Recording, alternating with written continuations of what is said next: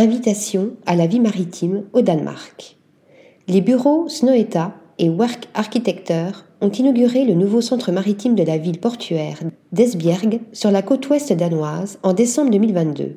Surnommé La Lanterne, cet espace partagé destiné à des clubs de sport nautique et des visiteurs offre ainsi à la ville à la fois un repère architectural et un pôle maritime social. La conception circulaire et ouverte s'inspire de la géométrie des bateaux en bois et du savoir-faire dont résulte leur création.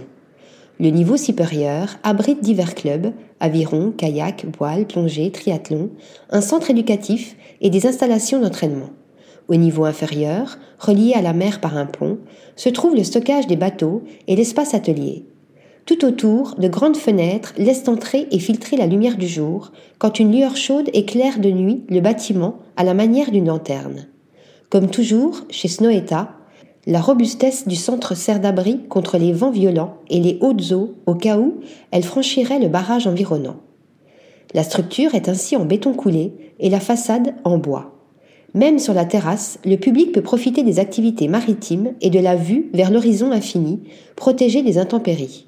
Une symbiose entre le beau et le brut, l'élégant et le robuste. Article rédigé par Nathalie Dassa.